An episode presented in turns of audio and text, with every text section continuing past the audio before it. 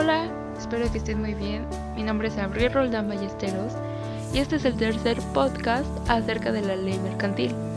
Y en este se hablará acerca del aumento o disminución de su capital, aporte a la sociedad en crédito por parte del socio, etc.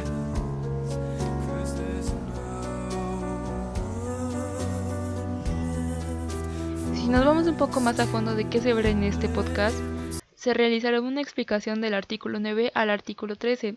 Se especificará lo importante a saber de los beneficios de su sociedad, lo que se puede realizar si el socio está expulsado y el nuevo socio tendrá que responder a las obligaciones contraídas anteriormente. Empecemos por el artículo número 9. Toda sociedad podrá aumentar o disminuir su capital, observando, según su naturaleza, los requisitos que exige esta ley. La reducción del capital social, efectuada mediante reembolsos a los socios o liberación concedida a estos. De exhibiciones no realizadas se publicará en el sistema electrónico establecido por la Secretaría de Economía.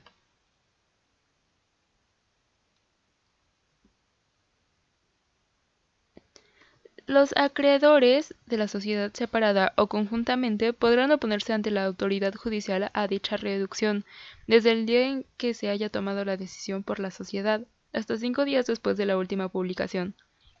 La oposición se transmitirá en la vía sumaria, suspendiéndose la reducción entre tanto de la sociedad no pague los créditos de los opositores o no, no los garantice satisfacción del juez que conozca del asunto, o hasta que cause ejecutoria la sentencia que declare la oposición es difundada. TIL corresponderá a su administrador o administradores, quien podrán realizar las operaciones inherentes al objetivo de la sociedad, salvo lo que expresamente establezca la ley y el contrato social. Surtan, en efecto, los poderes que otorgue la sociedad, acuerdo de la asamblea o del órgano colegiado de administración caso, bastará con protocolización ante notario de su parte del acta en que conste el acuerdo relativo a su otorgamiento, debidamente firmada por quienes actuaron como presidente o secretario de la Asamblea o del órgano de administración según corresponda. Quienes deberán firmar del instrumento notarial o en su defecto lo podrá firmar el delegado especialmente designado por ello en sus de los anteriores.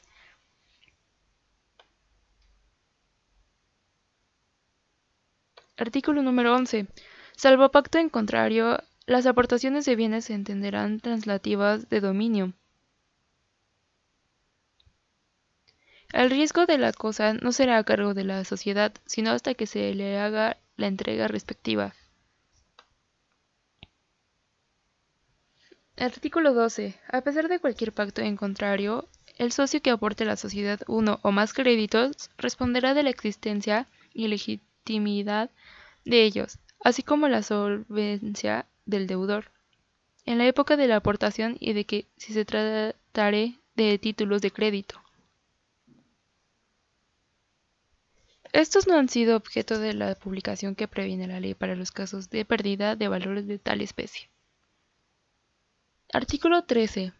El nuevo socio de una sociedad ya constituida responde de todas las obligaciones sociales contraídas antes de su admisión, aun cuando se modifique la razón social o la denominación. El pacto en contrario no producirá efecto en perjuicio de terceros. Relacionado con las aportaciones de bienes ante una sociedad mercantil, es común que los socios o accionistas de una persona moral efectúen aportaciones en especie a las mismas, ya sea de bienes muebles o inmuebles, como ello implica la transmisión de la propiedad del socio o accionista a la persona de la sociedad. Esto puede darle el efecto fiscal que corresponda al tipo de bien de que se trate.